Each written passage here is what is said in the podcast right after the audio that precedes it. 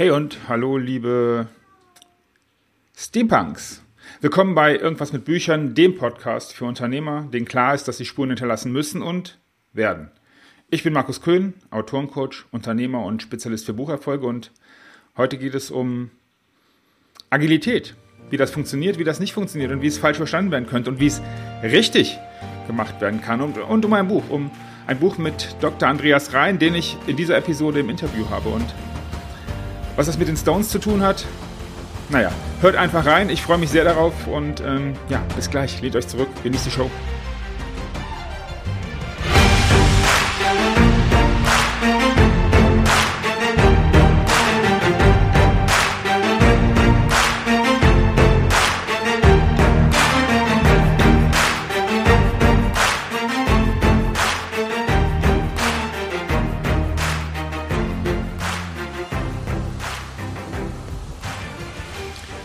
Hey und hallo zu dieser Podcast-Episode, zu dieser äh, ja, Interview-Episode. Und ähm, jetzt müsst ihr stark sein. Also, jetzt musst du stark sein. Und zwar rede ich heute mit Dr. Andreas Rhein. Und Dr. Andreas Rhein ist Flight Levels Guide, Kanban Coach, ein Professional, akkreditierter Kanban Trainer AKT, Enterprise Kanban Coach, Lean Six Sigma, Black Belt, zertifizierter Scrum Master, Product Owner, CSC, Projektmanagement Professional, PMP und Prince 2 Practitioner und das Masters-Zertifikat in Projektmanagement in Agile Practice an der GVU, das denke ich mir alles aus, also nicht die, die, das ist alles richtig, aber ich glaube, das heißt nicht GVU, auf jeden Fall an der Universität of Washington. Und all das hat Andreas ähm, ja, in seiner ja, in seiner beruflichen Karriere bereits erarbeitet. Das ist das Know-how, was er hat. Und ähm, ich weiß, dass wenn er hören würde, dass ich diese Einleitung hier machen würde, wäre er wieder ein bisschen irritiert, weil es ihm gar nicht so recht ist, dass man die ganze Zeit vorliest, was äh, er alles da so. Ach, Doktor, ja, das lassen wir alles weg. Um was es geht, ist folgendes. Ich freue mich sehr und es ist mir eine große Ehre, dass ich heute mit äh, Dr. Andreas Rhein sprechen kann, weil ich habe mit ihm ein, ein wirklich wundervolles Buch erarbeiten dürfen. Ähm, also er hat es gemacht und ich durfte ihn ein Stück weit führen. Und es geht um Agilität, um was Agilität nicht ist. Es geht um exponentielles Denken und was es nicht ist. Und naja, um ganz viele andere Themen. In jedem Fall geht es um sein Buch mit der Dampfmaschine zum Mond, Steampunk-Ökonomie und naja, die Arbeit war wundervoll, war wirklich cool. Es war wirklich eine geile Arbeit, eine geile Zusammenarbeit und das Ergebnis ist richtig stark und natürlich empfehle ich dir, das Buch zu lesen. Starten möchte ich aber damit, dass ich dir empfehle, erstmal diesen Podcast zu hören und das Interview und dann wird sich dir ein bisschen offenbaren, wie der Andreas so drauf ist und naja, was das wiederum bedeutet und ob das dann eine gute Idee ist für dich, von dir, ähm, da Kontakt aufzunehmen. Ich wünsche dir viel, viel Spaß mit diesem Interview und ich möchte dich noch darauf hinweisen, dass an diesem Interview ein bisschen was anders ist.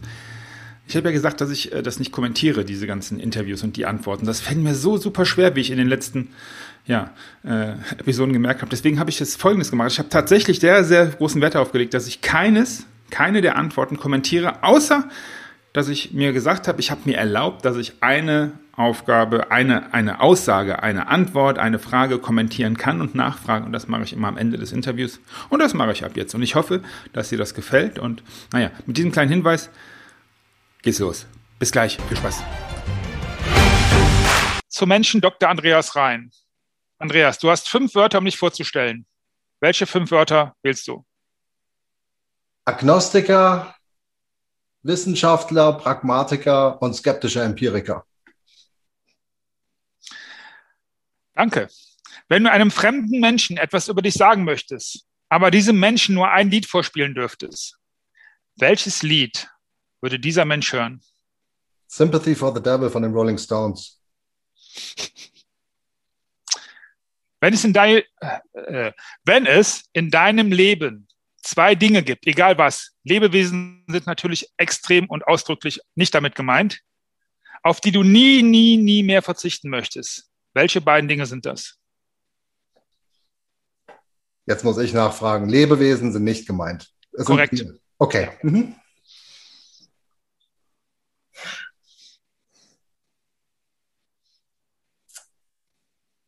Ein wie auch immer geartetes Musikabspielgerät. Also ich sage jetzt mal MP3-Player. Mhm. Okay. Ähm, Und das zweite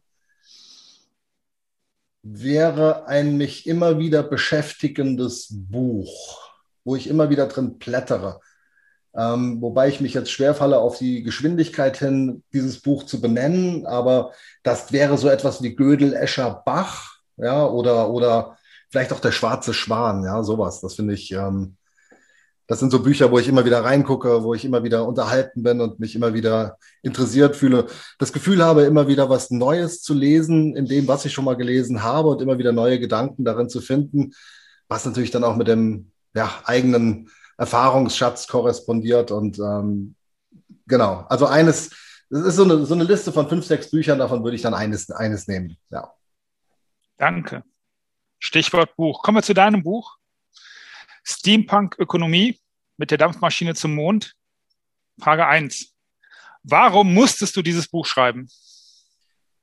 Ich musste dieses Buch schreiben, weil ich das Thema in meiner täglichen praktischen Arbeit als Berater, als Organisationsentwickler immer wieder vor den Füßen hatte. Ich hatte das vor den Füßen schon, als ich meine ähm, Dissertation geschrieben habe. Ich hatte das vor den Füßen, als ich als Psychologe meinen Abschluss gemacht habe. Und ich habe das vor den Füßen immer, wenn ich in Organisationen gehe und da mit dieser Frage oder mit diesem Auftrag konfrontiert werde, die Mitarbeiter müssen agil werden oder wir als Organisation müssen agil werden. Und wenn man danach fragt, warum eigentlich, dann ähm, kommt so ein Schulterzucken, ja, weil man das halt heute so macht oder ähm, so ist das halt heute. Dieses Bewusstsein, ähm, sich erstmal darüber Gedanken zu machen, welches Problem hat man eigentlich, welches Problem will ich eigentlich lösen, und äh, mit welchen Methoden kann ich es lösen? Was macht das mit mir als Führungskraft, als Unternehmensinhaber, ähm, als Organisationsleiter? Wird da häufig ausgeblendet. Und das war so der, der Trigger für mich, dieses, dieses Buch zu schreiben. Ich glaube, dass ähm, alles, was unter diesem Begriff New Work, Agilität, neue Arbeitsweisen, gerade in, im, im, im Raum schwebt, verbunden mit, mit, mit diesem Gedanken der ähm, ja, der Zehnfach-DNA. Also äh, wir haben im Augenblick unglaubliche ähm, Veränderungsschübe. Die technologische Entwicklung geht weiter. Alle sprechen von Digitalisierung, ähm, Investitionsstau bei uns in Deutschland und ähm, einer gewissen Ideenlosigkeit, die sich auch breit macht, was man ja sieht, wo, wo sind denn die Innovationstreiber in der Welt eigentlich? Ähm, in Deutschland relativ wenige, in Europa relativ wenige. Ähm, das hat mich angetrieben, dieses, dieses Buch zu schreiben, weil ich da tatsächlich ähm, weniger ein methodisches als ein soziologisch-kulturelles Problem sehe. Oder vielleicht, wenn es kein Problem ist, ist es eine Herausforderung. Ich glaube einfach, dass wir in Deutschland, in Europa, ähm, uns immer noch zu sehr an die klassischen Managementmethoden, an die klassischen betriebswirtschaftlichen Methoden, an das betriebswirtschaftliche Denken, an das äh, an die Illusion des äh, unendlichen Wachstums klammern, dass wir unsere Jungführungskräfte in diesem Weltbild auch heranziehen und ausbilden. Und letztendlich, dass sich die Führungskräfte in Organisationen, Führungskräfte hier immer männlich und weiblich, ja, ähm, aus einem Pool von Menschen rekrutieren, die ein gewisses Stereotyp bedienen und dieses Stereotyp basiert meiner Ansicht nach auf dem Denken des 19. Jahrhunderts, deswegen Steampunk-Ökonomie. Ähm, wir versuchen mit veralteten, verkrusteten, stark hierarchischen Methoden, die leistungsgetrieben sind und, Leist und Kennzahlengetrieben sind, Organisationen leichtfüßig, leichtgewichtig, reaktiv und adaptiv aufzustellen. Und das funktioniert einfach nicht. Das funktioniert nicht. Das ist die falsche Methode und die falsche Technologie, wenn man so will, um was Neues zu schaffen. Dankeschön. Erinnerst du dich, was war der nervigste Moment in deinem Buchprozess? Das Schreiben. Als ich feststellte, dass ich schreiben muss. Das Problem ist, dass ich schneller denke als schreiben, schreibe. Ähm, schreiben kann was sehr Einsames sein.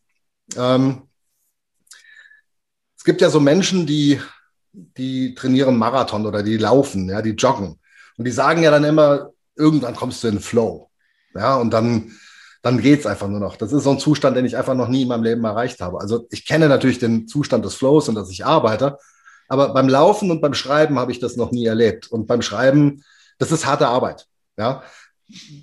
War es nervig? Das Tun ja, aber es wird jedes Mal, wenn man so ein Kapitel oder wenn man einen Absatz fertig hat und denkt, boah, da hast du jetzt eine coole Idee gehabt, dann hast du schön formuliert, wird natürlich mit so ein bisschen, wird natürlich so ein bisschen mit Adrenalin und mit, äh, ja, das wird halt schon so ein bisschen auch dann ähm, belohnt. Ja, also man freut sich, soll ich sagen, also man freut sich halt, wenn man mal wieder gut war.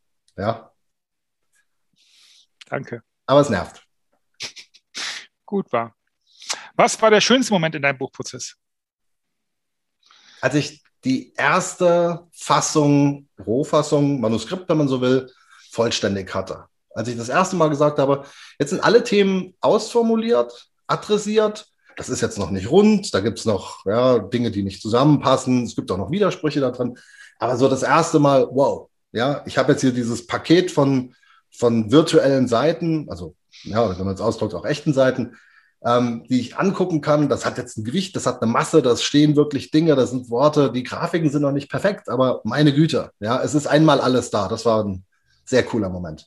Da hat man das erste Mal das Gefühl, okay, es wird wirklich was. Dankeschön. Aus diesem ganzen Buchschreiben, aus dem ganzen Prozess, welche Lehren hast du selber daraus gezogen? Waren da welche? Ist da eine? Keine Ahnung. Ja, ähm, so nervig Schreiben ist, ich habe ja eben schon darüber gesprochen, es ist unglaublich gedankenfördernd und fokussierend, wenn man tatsächlich Dinge aufschreibt. Also wenn man sich hinsetzt und sagt, ähm, wie erkläre ich jetzt jemand, wie erkläre ich es jemandem, der in einer ganz anderen Welt unterwegs ist, der überhaupt nichts mit dem, was ich mache, eigentlich zu tun hat. Ähm, aber auch, wie bringe ich Menschen dazu, die in meiner Welt unterwegs sind, wenigstens meine Gedanken mal anzunehmen und äh, mal darüber ja, nachzudenken, im Idealfall ja sogar vorzudenken, ähm, ob das einen, einen, einen Einfluss auf sie hat und auf ihre Handlungen hat. Ähm, das, ist, ähm, das ist eine interessante Erkenntnis, weil wir haben, glaube ich, oder also ich zumindest, aber auch viele Menschen, die ich kenne, die haben das Gefühl, naja, das, das weiß ich doch alles, das ist ja im Kopf, das ist ja geregelt. Ähm, aber es ist erstaunlich, was für ein Wirrwarr in unseren Köpfen herrscht. Also wir haben zwar ein, wahrscheinlich in alle ein gutes Koordinatensystem und finden uns in der Bibliothek äh, im Schädel ganz gut zurecht. Aber zu sagen, lass uns jetzt mal die wirklich wichtigen Dinge zusammentragen, fokussieren und so ausformulieren, dass sie auch einen Erklärbares, das in Gewicht kriegen, also auch sprachlich auszuformulieren, das ist schon sehr, sehr ähm, formend und äh, spitzt die Sache zu und hilft tatsächlich auch zu fokussieren. Und es hilft auch zu, äh, es, es, es, hilft einem auch, die, die dummen Ideen zu erkennen. Ich meine, es gibt ja diesen Spruch, never fall in love with your stupid idea. Ja? Nur weil ich mir es überlegt habe, ist es ja noch lange nicht cool. Ja? Ich finde es nur halt einfach toll, weil es von mir kommt. Und dieser Prozess des Schreibens ist extrem hilfreich, die dummen von den vielleicht nicht ganz so dummen Ideen, ja, zu trennen und zu separieren und ähm, auch zu erkennen, ja, was ist denn jetzt wirklich wertvoll und was ist einfach nur cool, ja, genau. Dankeschön. Was wünschst du dir? Mit welchen Gedanken soll dein Leser das Buch zuklappen? Was wäre der schönste Gedanke, den du dir vorstellen könntest dafür? Da gibt es zwei. Also da bin ich völlig bipolar. Ähm, entweder der Leser oder die Leserin klappt das Buch zu und sagt, ja, was ein Arsch oder was ein Trottel, ja. Ähm, Entschuldige, wir hatten gerade einen Leck. Ähm, startest du nochmal bei entweder? Mhm. Also. Ich stelle die Frage einfach nochmal. Ja, genau. Ähm, danke. Was wünschst du dir, mit welchen Gedanken soll dein Leser das Buch zuklappen? Hast ja, da bin ich, ähm, da bin ich bipolar. Es gibt so zwei, so zwei Wünsche. Ja, also entweder der, der Leser oder die Leserin klappt es zu ähm, und fühlt sich angegriffen, ja, vielleicht auch, ja, vielleicht auch ein bisschen übergriffig angegangen ähm, und lehnt es komplett ab das ist für mich auch eine Okay-Reaktion, weil ähm, Hauptsache emotional. Denn darum geht es mir tatsächlich. Ich möchte gerne eine Emotionalität damit hervorrufen. Es ist ja kein Lehrbuch, wo ich jetzt sage, wenn ich das gelesen habe, danach kann ich alles besser machen, sondern es geht ja darum, ein Gefühl zu transportieren anhand von Beispielen und anhand von ähm, auch äh, ja, einfachen Bildern. Ähm, und das Gefühl ist entweder totale Ablehnung oder eben, oh, wie wie cool, ich möchte mal über mich selbst nachdenken. Das maße ich mir jetzt nicht an. Ja, es ist natürlich so eine Hoffnung. Ähm, ich bin natürlich weder ein Weltverbesserer noch ein Menschenformer noch sonst irgendwas. Ähm, ich habe halt einfach eine Idee niedergeschrieben und ähm, ich würde mich natürlich wahnsinnig freuen, wenn es Menschen gibt, die die Idee gut finden und sich dann überlegen, was kann ich damit machen? Wie kann ich es auf meine Realität übersetzen, umsetzen und wie kann ich meine eigene Realität ähm, damit formen oder daran ausrichten? Also das sind so die beiden. Ähm, Hauptsache emotional. Dankeschön. Letzte Frage zum Buch, die sechste. Was ist der beste Rat, den du einem Menschen geben kannst, der mit sich ringt, ob er ein Buch schreiben soll oder kann oder doch nicht oder vielleicht? Was rätst du diesem Menschen? Überleg dir gut, ob du wirklich eine Idee hast, ob du wirklich was zu erzählen hast in Buchform. Zu erzählen haben wir alle Dinge. Das ist keine Frage. Ähm, aber habe ich tatsächlich ein Thema, ähm, was ich detailliert ausarbeiten möchte, ähm, womit ich Menschen entweder emotional berühren möchte oder Wissen vermitteln möchte? Habe ich ein Thema, was breit genug dafür ist? Und ähm, ja, das ist das Erste. Habe ich dieses Thema wirklich? Der zweite Rat ist dann halt machen. Ja, also dieses ganze, ähm, kennt man ja, also äh, wollen ist wie, also nee, umgekehrt, äh, machen ist wie wollen, nur krasser. Ja, so, so rum, so rum ist es. Ähm, also dieses, dieses Rumgeeier. Ich, ich, ich muss ja sagen, ich habe ja auch, wann hatten wir das erste Mal Kontakt? Das war ja auch zwei Jahre, bevor ich das erste Wort niedergeschrieben habe. Das ähm, war aber genau dieser Prozess von, habe ich überhaupt ein Thema? Ist das wirklich ein Thema und ist das so breit? Und Hätten wir angefangen zu dem Zeitpunkt, wo wir das erste Mal gesprochen haben, könnte ich mir vorstellen, wäre es, also auf jeden Fall ein komplett anderes Buch geworden. Ähm, wäre es überhaupt ein Buch geworden, weiß ich gar nicht. Ja, weil ähm, da ist einfach noch mal eine ganze Menge passiert in dieser Zeit und ähm, mein, mein, mein Denken hat sich da auch ein bisschen noch geformt und äh, also ich brauchte das.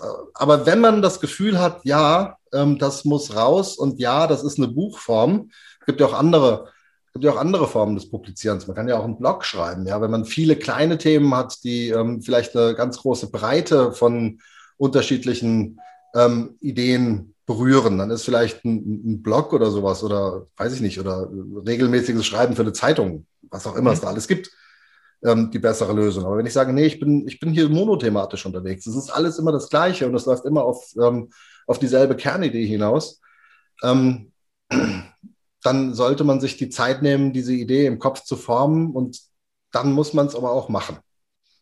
Eine ganz schlechte Idee ist, glaube ich, das habe ich jetzt auch schon gelernt, ähm, ein Buch zu schreiben, um halt ein Buch zu haben. Ja, denn dafür ist Buch publizieren, ich glaube, auch inzwischen viel zu einfach. Ja, es ist so, ähm, ja, also einfach nur um ein Stichwort zu besetzen und jetzt ähm, schraube ich da mal ein Buch zusammen, ähm, das, das, das funktioniert nicht. Oder ein Buch zu schreiben, um Geld zu verdienen, habe ich gehört, ist auch eine gar nicht so kluge Idee. Ja. Ich sag nichts. Dankeschön. Irgendwas mit Fragen. Das ist bei dem 365-Interview der letzte, der dritte Teil, fünf Fragen. Andreas, du bestimmst, was ab morgen in ganz Deutschland an allen Schulen als Fach eingeführt wird. Welches Fuß, äh, Wortkotze. Welches Schulfach werden wir bald auf dem Stundenplan finden? Ethik. Ethik. Ethik im Sinne, also es gibt natürlich Ethikunterricht. Ja, den gibt es schon heute. Ähm, vielleicht ist das Wort Ethik dann falsch. Nennen wir es Werte. Werte. Ich glaube, das wäre, das ist der, ist der bessere Begriff. Ähm, mit welchen, welche, welche Werte müssen uns und durchdringen uns als Gesellschaft. Ähm, welche Werte formen uns als Ökonomie?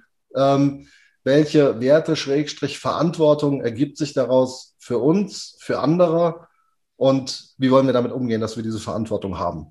Ich habe das Gefühl, dass das so ein Thema ist, was ähm, nicht immer in der Tiefe und Breite äh, adressiert wird, wie man es adressieren könnte. Also ich spreche explizit nicht über Religionsunterricht und ich spreche explizit nicht über Ethikunterricht als Ersatz für Religionsunterricht, sondern ich spreche wirklich die fundamentalen Grundwerte, von mir aus auch die juristischen Grundwerte unserer, unserer Gesellschaft. Das wäre das, was ich einbringen würde. Unter der Bedingung, dass alle Naturwissenschaften natürlich bleiben. Dankeschön. Okay. Welchen Film würdest du einem intelligenten Außerirdischen zeigen, um ihm zu erklären, was Menschen und die Menschheit ausmacht?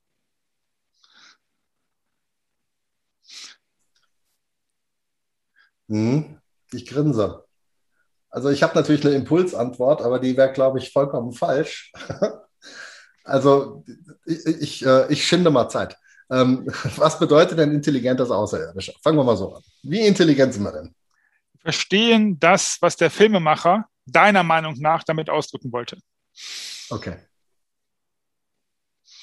Ähm, es gibt einen wunderbaren Film, der sehr reduziert ist, aber ich glaube sehr viel über das Denken an sich und die Menschen.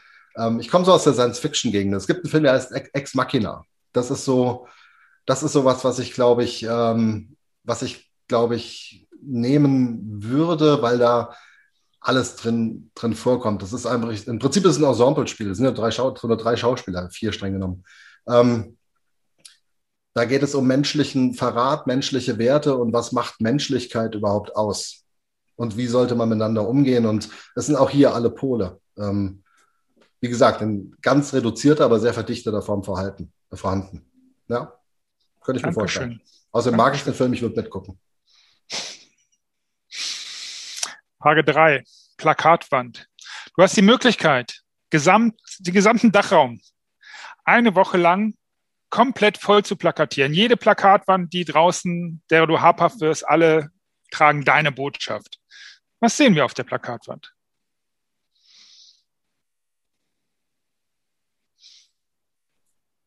Dialog ist die Kunst des gemeinsamen Denkens. Hört auf zu diskutieren, hört auf, euch darüber Gedanken zu machen, wie ihr eure Meinung mit Gewalt ähm, in eure in eurer Community verbreitet. Ähm, hört auf, eure Meinung zu ver, ja, mit, mit, mit, mit Kraft zu verbreiten, nur weil sie eure Meinung ist. Ähm, ich glaube, Dialog führen ist wesentlich fruchtbarer, weil es alle Gehirne mit einschließt. Ähm, das ist so einer meiner Leitsprüche und den würde ich auf das Plakat schreiben. Unter der Befürchtung, wir haben ja eben über intelligentes Leben gesprochen, was man ja nicht so leicht finden kann, unter der Befürchtung, ähm, dass es vielleicht nicht jeder versteht. Vielen Dank. Vierte und vorletzte Frage. Und da ist sie endlich. Wir haben ja gerade einen äh, Dialog gemacht in der Form, beziehungsweise ein Experiment. Ich habe ja gesagt, ich werde nicht mehr hm und ja und cool sagen, mhm. sondern ich werde einfach nur fragen. Und jetzt ist die vorletzte Frage, wo ich was fragen kann. Und ich habe überlegt, ob es die Rolling Stones Frage ist, für der ich gerne am einhaken wollte. Nein, ist es nicht. Dann habe ich mir überlegt, okay, wie kann es sein, dass Dr. Andreas Rhein angefangen hat mit Leser und irgendwann dann auf Leserinnen und Leser, Leser gekommen ist, also dieser Gender-Scheiß. Und wenn du mir öfters zuhörst, lieber Zuhörer, weißt du, dass ich ähm, der Meinung bin, dass solange wir darüber quatschen, es keine Gleichberechtigung gibt und diese ganze Scheiße, die da passiert, äh, ich glaube, dass Gleichberechtigung anders funktioniert. Das heißt, ich wollte dich fragen, warum hat sich das im Interview ein Stück weit äh, getan? Aber dann hast du mir die Vorlage gegeben und ich muss es fragen, welchen Film hättest du spontan gesagt? Alien. Alien. Mhm. Deswegen fragte ich danach, wie intelligent das Außerirdische. Hättest du eine andere Frage? ja, lieber Hörer, hättest du eine andere Frage, lieber Gott, tut mir leid, ich habe mich für diese entschieden und damit komme ich zur letzten Frage. Andreas, vielen, vielen Dank für das Interview. Vielen, vielen Dank für deine Zeit. Vielen, vielen Dank für die Zusammenarbeit. Es hat mir große Freude gemacht. Ich glaube, wir haben ein bisschen was übereinander auch erfahren und die letzte Frage ist eigentlich immer die gleiche. Es ist deine Bühne. Was möchtest du draußen an der Welt noch sagen? Vielleicht hast du einen Menschen, den du irgendwas sagen möchtest. Die letzte Frage ist komplett offen. Ich werde auch nichts mehr sagen. Ich sage vielen, vielen Dank fürs Dasein. Lieber Hörer, du hörst gleich noch den Abspann von mir mit den ganzen wichtigen Sachen, wo du in den Show Notes die Machina, muss ich gucken, kannte ich nicht den Film, werde ich mir anschauen, wo du die ganzen Ex Links findest. Ex Machina. Ex Machina, du wirst es finden, genau wie das Buch vom Andreas natürlich und auch Taleb, wenn ich das richtig verstanden habe, der schwarze Fran, auch das werde ich verlinken. Und ähm, ja, schön, dass du da warst. Ich bin hier raus. Deine Bühne. Sehr, sehr gerne. Ja, cool. Vielen Dank, dass ich mit dir arbeiten durfte und vielen Dank, dass du mir geholfen hast, in diesem Labyrinth in meinem Kopf tatsächlich den, den Weg zu finden und das Chaos äh, nicht zu beseitigen, aber doch so zu fokussieren, dass das Ganze irgendwie einen, zumindest ähm, in der Rückschau roten Faden ergibt. Und was es mit der Rückschau und mit Vergangenheit voraussagen auf sich hat, kann man wunderbar in meinem Buch lesen. Denn dem habe ich ein Kapitel gewidmet. Ich möchte jetzt aber trotzdem noch, ähm, wenn ich hier schon mal eine Bühne habe, die Frage, die du mir eben nicht gestellt hast, aufgreifen, weil ich es unglaublich wichtig finde, nämlich die Genderfrage und warum ich da eben so zurückgerudert bin und ähm, mich auf einmal daran erinnert habe, dass es ja auch noch Frauen in der Welt gibt.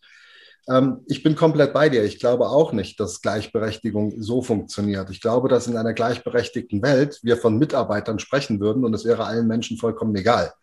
Ähm, wir kämen gar nicht auf die Idee, diese seltsamen Sprach- äh, oder, oder Wortkonstrukte mit Sternchen und großen Is in der Mitte ähm, zu schreiben, wenn wir in der gleichberechtigten Welt wären. Aber wir sind es halt nicht.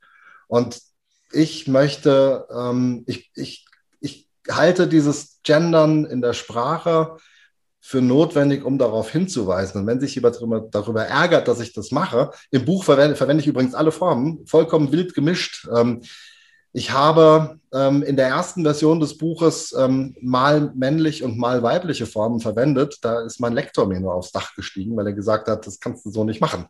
Ja, im Nachhinein ärgere ich mich ehrlich gesagt ein bisschen, dass ich es nicht gelassen habe. Ähm, deswegen findet man im Buch jetzt irgendwie alle Formen. Ähm, die Sprache folgt nun mal dem Verstand. Ja? Und äh, der Verstand in diesem Land schließt aus irgendeinem Grund 50 Prozent der Menschen, die in, die in der Welt leben, aus. Ich weiß nicht warum. Ich habe keine Ahnung und ich finde es fürchterlich. Ähm, deswegen nutze ich gerne diese seltsamen Sprachgrücken, um irgendwie darauf hinzuweisen, ähm, dass ich hier ja, irgendwie nicht mit einverstanden bin. Und es wäre wirklich schön, wenn das irgendwann mal scheißegal wäre. Genau. So viel von mir. Ja, vielen Dank. Schön war's.